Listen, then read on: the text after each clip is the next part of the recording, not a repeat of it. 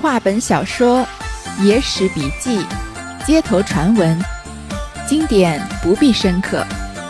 欢迎收听三弦儿的三言二拍，我们一起听听故事，聊聊人生。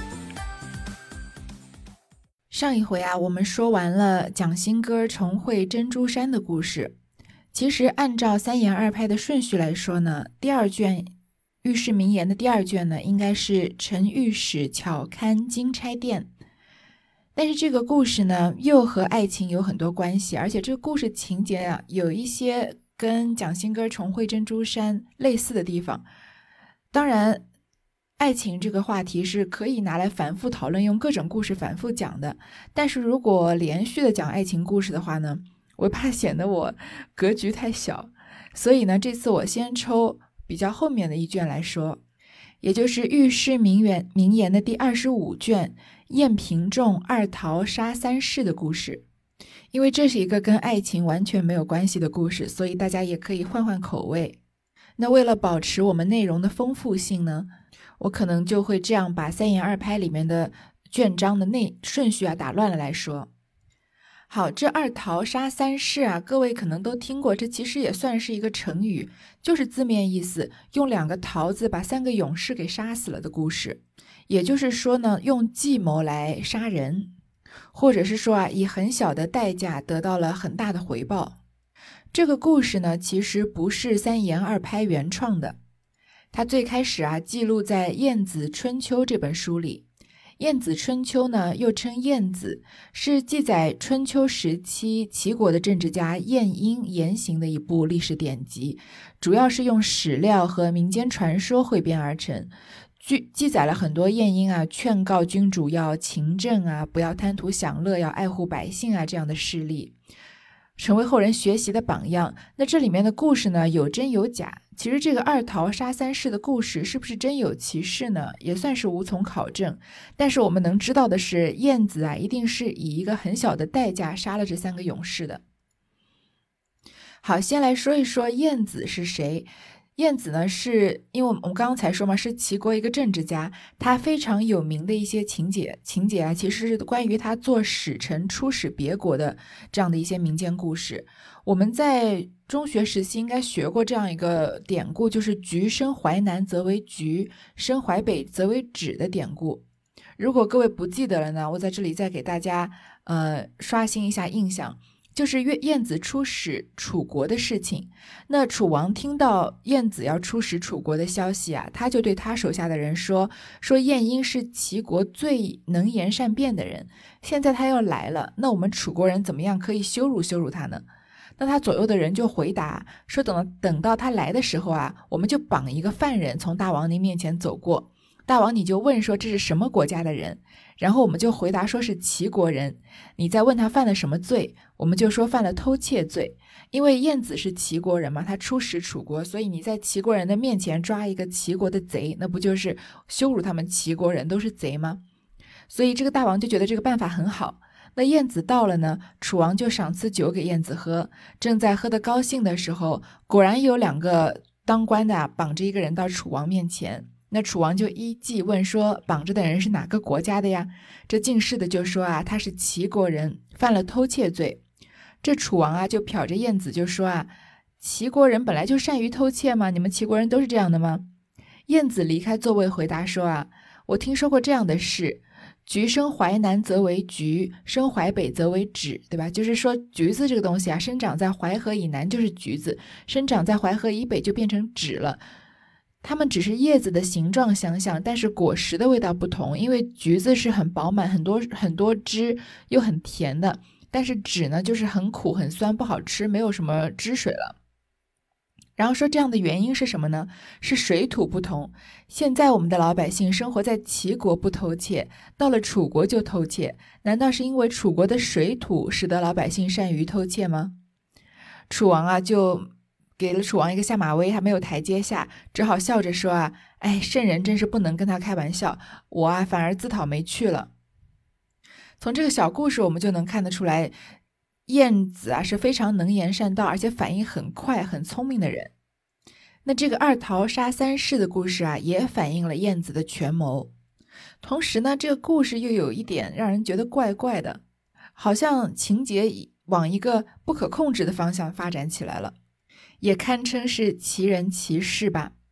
好，这篇故事呢，相对于蒋新歌重会珍珠山来说啊，它的语言上面来看呢，稍微有一些古文，有一点点难理解。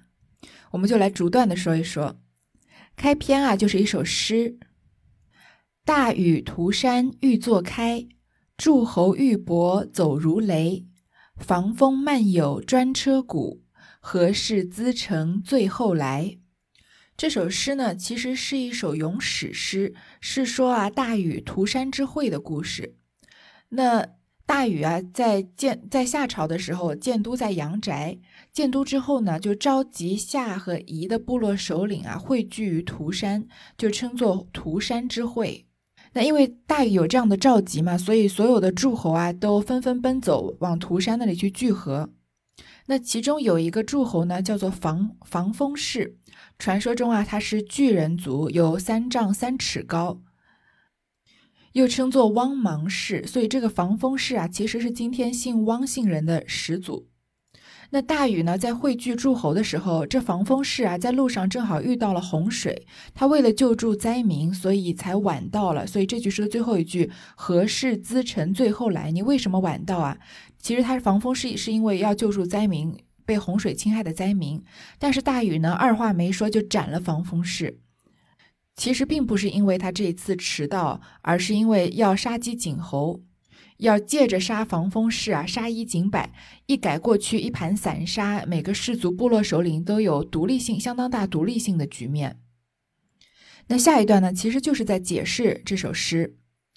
此篇言语乃胡曾诗，据说这首诗啊是胡曾创作的，就是一个唐代诗人，不怎么红啊，但是在《全唐诗》里面还是有一百多首他的诗的。昔三皇禅位，五帝相传，舜之时。洪水滔天，民不聊生。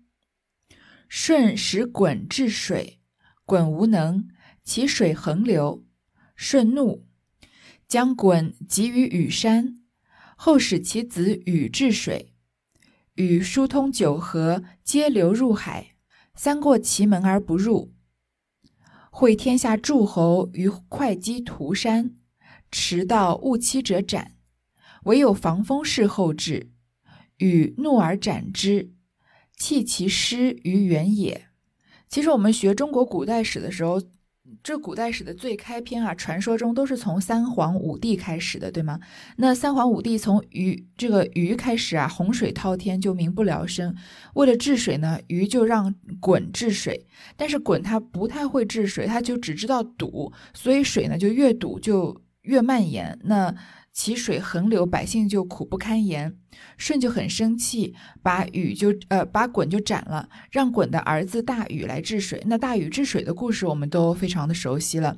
禹呢就没有用堵塞的方法，而是用了疏通的方法。他疏通九河啊，让水都流入大海。而且期间呢，他就三过家门而不入，妻子和孩子都没有见到。然后他称王之后呢，称帝之后呢，就让天下诸侯啊在会稽的涂山会合，说了要迟到误期者要斩。但是这个防风氏呢就迟到了，所以禹呢就怒而斩之，而且把他的尸体啊弃在旷野上之外。后至春秋时，越国于野外掘得一股专车，言一车只载得一股节，助人不食，问于孔子。孔子曰：“此防风氏骨也，被禹王斩之，其骨尚存。有如此之大人也。当时防风氏正不知长大多少。古人长者最多，其性极纯，丑陋如兽者亦多。神农氏顶生肉角，岂不闻昔人有云：古人形似兽。”却有大圣德，今人行似人，兽心不可测。这段就是说啊，在春秋时期，吴国攻打越国，占领了越国的都城会稽，得到越国珍藏的大骨头。这个骨头实在是太大了，因为防风氏是巨人嘛，光一节骨头啊就要用一辆车来装。那吴国的占领军不知道这骨头是什么东西，就问越国人，越国人自己也不知道。那吴国国君啊，就派遣使者带了这根大骨头，驱车到了鲁国，请教博学多才的孔子。使者就先向鲁国的官员献上厚礼啊，打通关节，最后才见到孔子。孔子呢，正在主持祭礼，他一听说特使驾到啊，不敢怠慢，就赶快撤下祭器，设宴款待。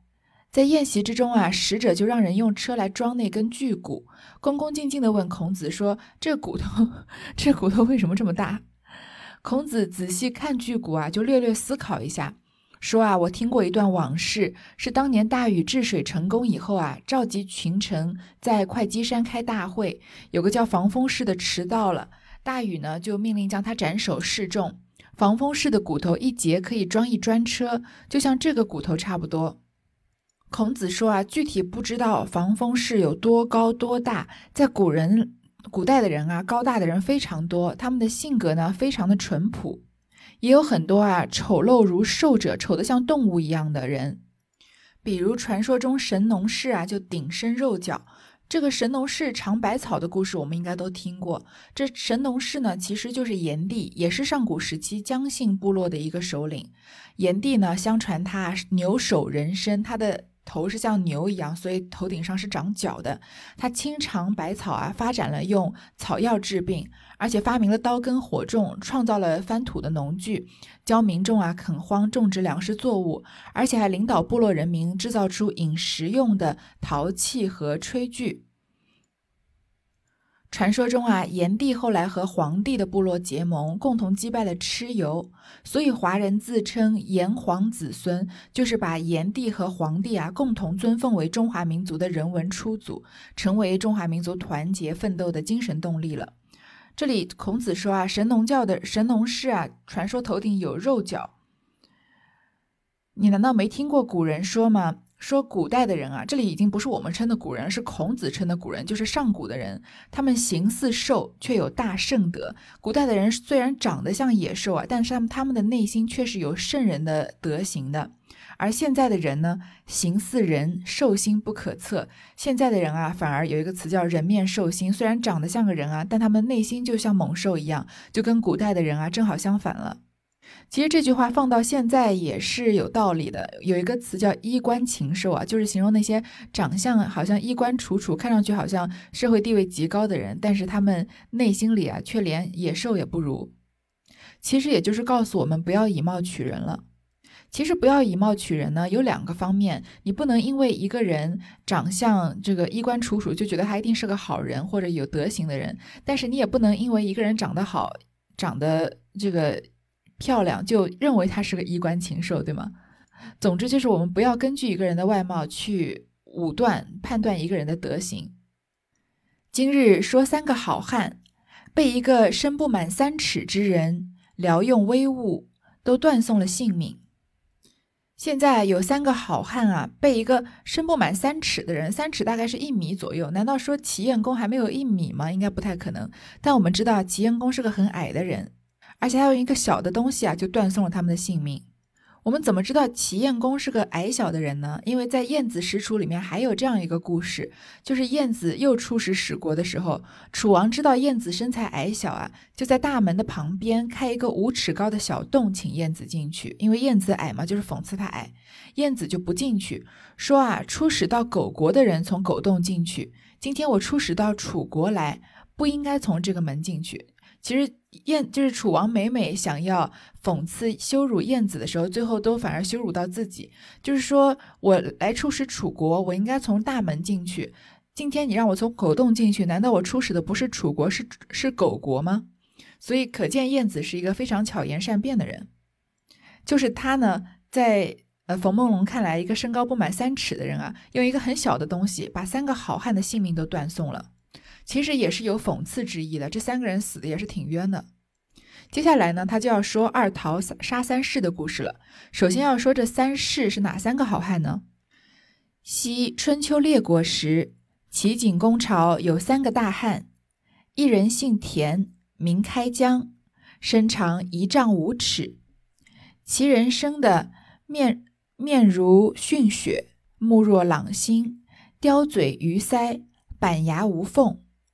彼时曾随景公猎于铜山，忽然于西山之中赶起一只猛虎来，骑虎奔走，竟扑景公之马。马见虎来，惊倒景公在地。田开疆在侧，不用刀枪，双拳直取猛虎，左手揪住象毛，右手挥拳而打，用脚面往门面门上踢，一顿打死那只猛虎，救了景公。文武百官无不畏惧。景公回朝，封为寿宁君，是。齐国第一个行霸道的，这第一个人啊，叫田开疆，他身长一丈五尺，有五米多高，夸张了，夸张了。总之就是很高的人。他人生的面如迅血，就长得非常穷凶极恶的样子。迅是个生僻字，好像喷涌而出，就好像血要从脸上喷涌而出的样子。目若朗星，眼睛很有神，刁嘴鱼腮，板牙无缝。可以说，像前面他引用的这个古人形似兽了，可以长得像个这个野兽一样。他曾经啊随齐景公啊去铜山狩猎，忽然呢西山之中有一只猛虎来袭击齐景公的马，这马见到虎来啊受惊，就把齐景公掀倒在地。这田开疆呢正好在他身侧，而且他没有武器，不用刀枪，用双拳直取猛虎。左手就揪住猛虎脖子上的毛，右手就挥拳而打它，是不是很像《水浒传》里面武松打虎的情节？而且用脚啊往面门上踢，一顿啊赤手空拳就把这只猛虎给打死了，救了齐景公一命。这文武百官啊都非常的畏惧他。等到齐景公狩完猎回朝呢，就封了这个田开疆啊为寿宁君，他从此在齐国啊就非常的横行霸道。却说第二个，姓顾，名野子，身长一丈三尺，面如泼墨，腮吐黄须，手似铜钩，牙如锯齿。此人曾随景公渡黄河，忽大雨骤至，波浪汹涌，舟船将覆。景公大惊，见云雾中火块闪烁，系于水面。顾野子在侧，言曰。此必是黄河之交也。景公曰：“如之奈何？”故野子曰：“主公勿虑，容臣斩之。”拔剑裸衣下水，稍克风浪巨息。见顾野子手提胶头越水而出，景公大骇，封为武安君。这是齐国第二个行霸道的。这第二个人啊，叫顾野子，身长一丈三尺，比田开疆矮一点，但是也有四米多。皮肤很黑，面如泼墨，脸上好像有墨泼过一样。腮吐黄须，在腮帮子上啊有黄色的胡须。手似铜钩，牙如锯齿，也是一个很凶神恶煞的形象。这个人呢，是有一天随齐景公渡黄河，忽然之间啊，大雨骤至，波涛汹涌，这船啊几乎要被掀翻了。齐景公就大惊，看到云雾中啊，却有火光闪烁。这在河面上怎么会有火光呢？而且还细于水面，好像在水面上玩耍一样。顾野子啊，这个时候在齐景公的身侧，就说啊：“此必是黄河之蛟也。蛟是一个上古传说中的神物，也跟有点像龙，但不是龙，所以有人称为蛟龙。蛟啊，一般栖息在湖渊这样聚水的地方。”也会悄悄隐居在离民家很远的池塘或者河流的水底，那一般就称作浅蛟。传说中啊，蛟修炼一千年就走蛟沿江入海化成龙。总之呢，是极像龙的一种猛兽。那齐景公看到又慌了，他说：“如之奈何？这下怎么办呀？”顾野子就说：“啊，主公你不用担心，容臣斩之。”于是他就拔剑啊，把衣服一脱，自己下水了。稍刻啊，风浪全部都平静了。这顾野子啊，就手提着浇头越水而出，从水里面出这个跳出来，也是救了齐景公一命。景公大骇，非常惊讶，就封这个顾野子啊为武安君。这是齐国第二个横行霸道的人。第三个姓公孙，名阶，身长一丈二尺，头如雷塔，眼生三角，板肋圆背，力举千斤。一日，秦兵犯界，景公引军马出营，被秦兵杀败，引军赶来，围住在凤鸣山。公孙阶用铁雀一条，约至一百五十斤，杀入秦兵之内。秦兵十万，措手不及，救出景公，封为威远君。这是齐国第三个行霸道的。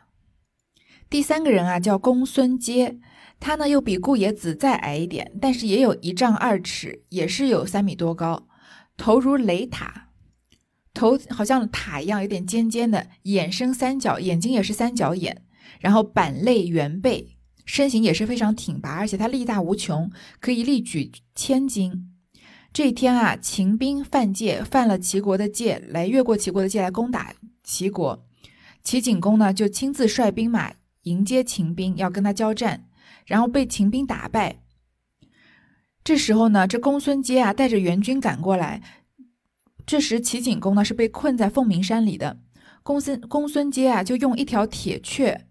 这个阙字啊，我们知道的一般是量词，说歌曲或者词一首叫一阙。比如说一首词的一段分上阙和下阙。这个铁阙我具体不太清楚是什么，应该是反正某一种兵器吧。他就用这个铁阙啊，大概有一百五十斤，兵器都有一百五十斤，所以这个人果然是力大无穷了。他就杀入秦兵之内啊，秦兵有十万人，就被这公孙公孙接和他的援军啊杀得措手不及，就从十万秦兵之内啊救出景公，从此景公就封他为威远军，威远军是齐国第三个行霸道的。从这里看得出来啊，齐景公这个人也没什么能耐，怎么三次都要人救，一会儿是老虎，一会儿是蛟龙，一会儿连人也打不过。但是历史上的齐景公还是挺有名的，他算是既有治国的这个壮怀激烈，同时又贪图享乐。作为君主啊，他不太愿意放弃其中任何一个，所以与此相应啊，他身边就有两批不同的大臣，一批是治国之臣，一一批呢是专门讨好他的那种溜须拍马的小人。齐景公呀，幼年登基，在他的在位五十八年期间啊，国内的治安还是相对稳定的。现在说他三身边这三位这个大臣啊，这三个人啊结为兄弟，是说生死相托，因为他们三个人都是呃，就是很有能力、很有力气的嘛，互相之间也彼此欣赏，又说要同生同死。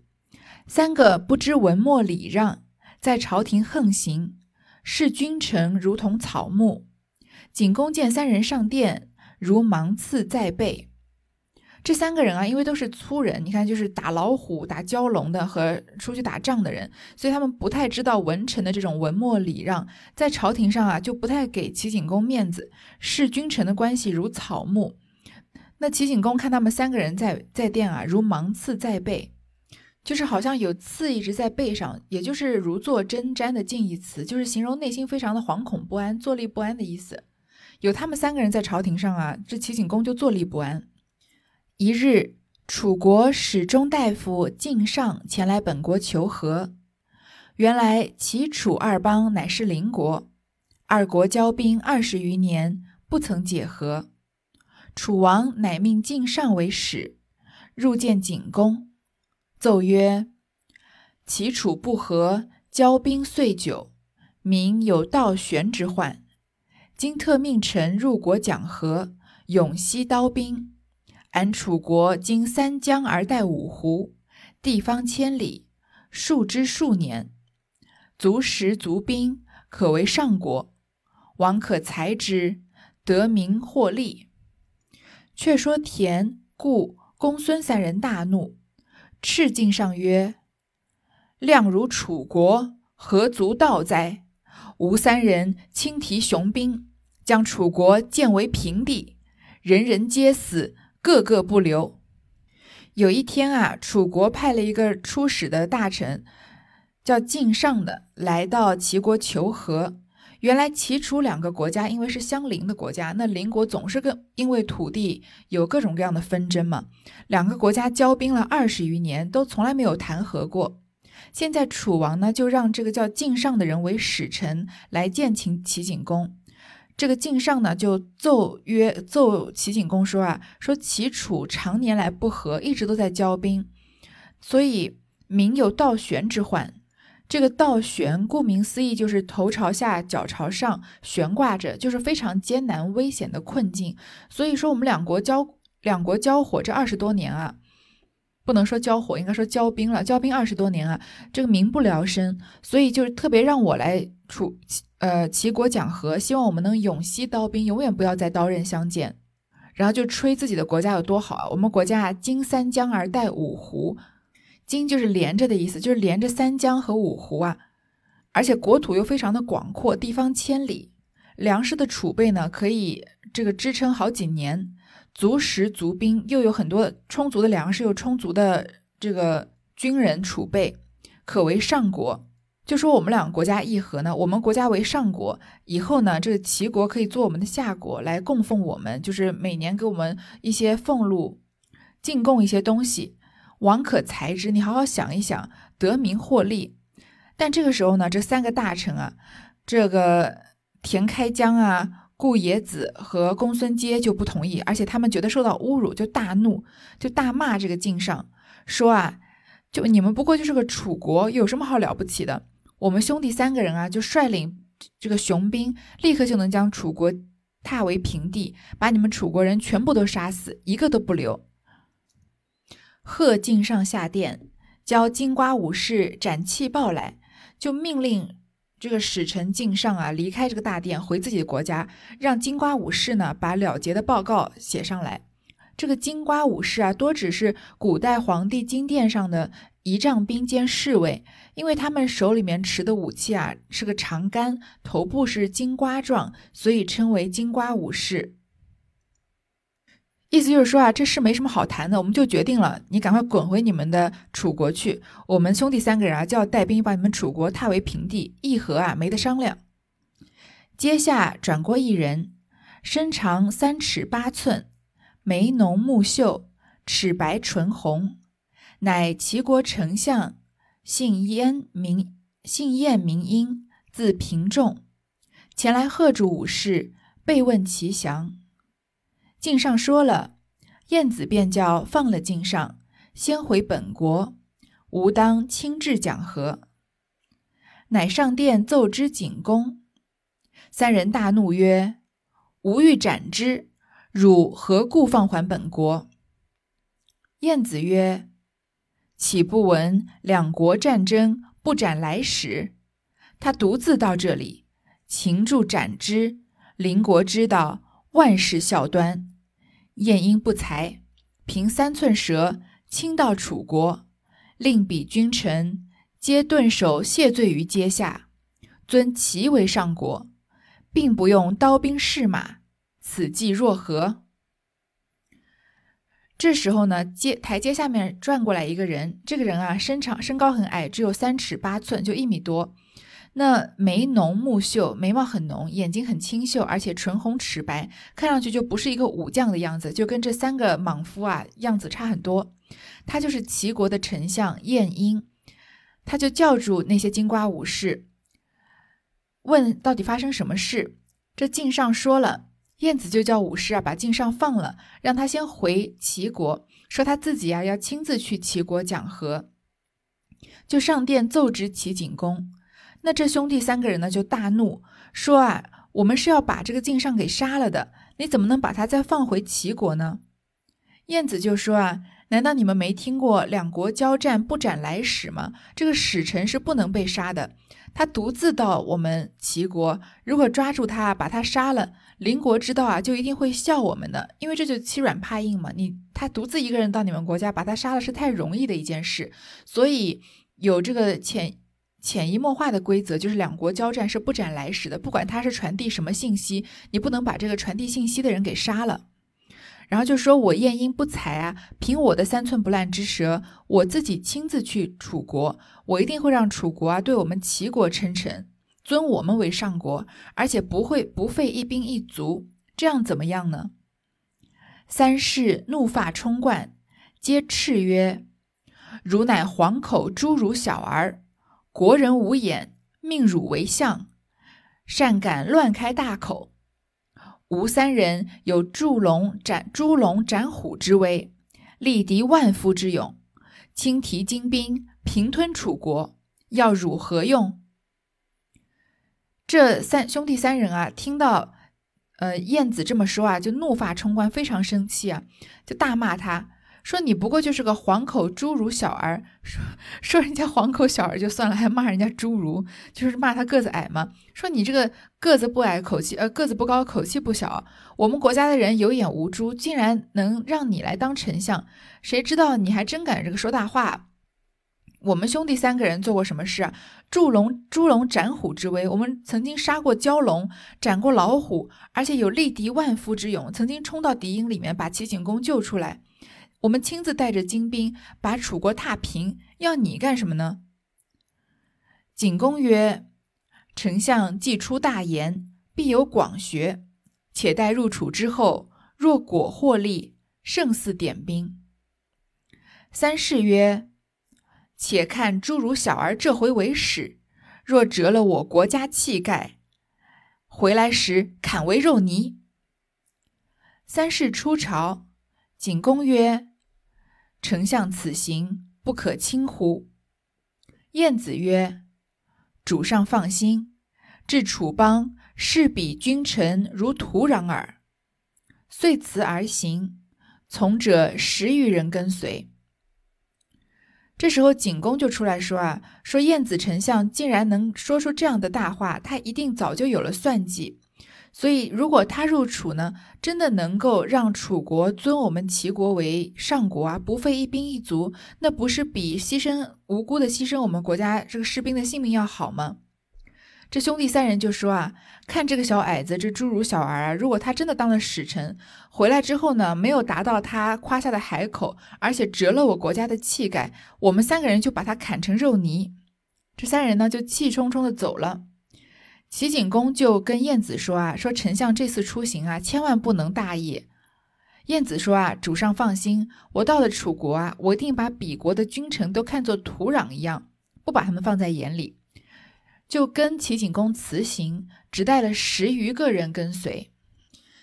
那晏子到了齐国啊，呃，晏子到了楚国啊，发生的就说了他出使楚国的这两个小故事。我们前面其实已经说过了，车马已至郢都。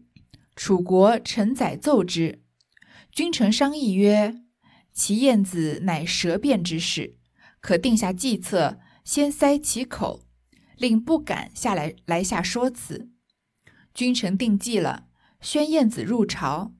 晏子到朝门，见荆门不开，下面甲板只留半段，意欲令晏子低头钻入，以显他矮小，辱之。晏子望见下面便钻，从人一指之曰：“彼见丞相矮小，故以辱之，何重其计？”晏子大笑曰：“汝等岂知之也？吾闻人有人门，狗有狗斗。始于人，即当进人门；始于狗，即当进狗斗。有何疑耶？”楚成听之，火急开荆门而接。晏子旁若无人，昂然而入。这个故事我们前面刚刚说过，就是楚国人要侮辱晏子，因为他个子矮嘛，所以就在不开正门，开个狗洞让他走。这晏子呢，就好像没有发生什么事一样，就要钻这个狗洞。晏子旁边的人就说啊，他们是在羞辱丞相，你矮小，要羞辱你，你为什么就真的中计呢？晏子就说啊，初始人的国家有人门，初始狗的国家有狗洞。那既然我现在初始。他们让我钻狗洞，就说明我是在出使狗国了。楚国的大臣听到啊，就赶快把正门打开迎接他。晏子就旁若无人，昂然而入。可见一个人的气势跟身高没有什么关系。晏子这里突然之下一下，这个形象就非常高大起来了。第二个故事呢，也在我们中学时期是学过的，有一个叫“摩肩接踵”的成语。至殿下，礼毕，楚王问曰。汝齐国地狭人稀乎？晏子曰：“臣齐国东连海岛，西跨渭秦，北据赵燕，南吞吴楚，鸡鸣犬吠相闻，数千里不绝，安得为地狭也？”楚王曰：“地土虽阔，人物却少。”晏子曰：“臣国中人，呵气如云，伏汗如雨，行者摩肩，立者并济，金银珠玉堆积如山，安得人物稀少耶？”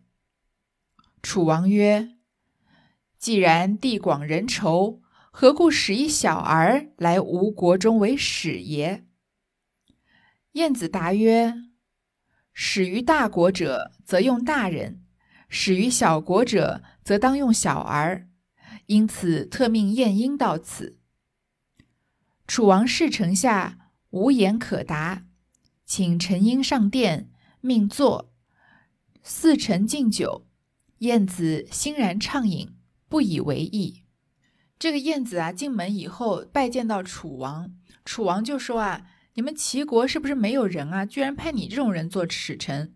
晏子就回答说呢：“齐国首都临淄啊，有七千多户人家。”展开衣袖，每个人展开他们的衣袖啊，可以遮天蔽日。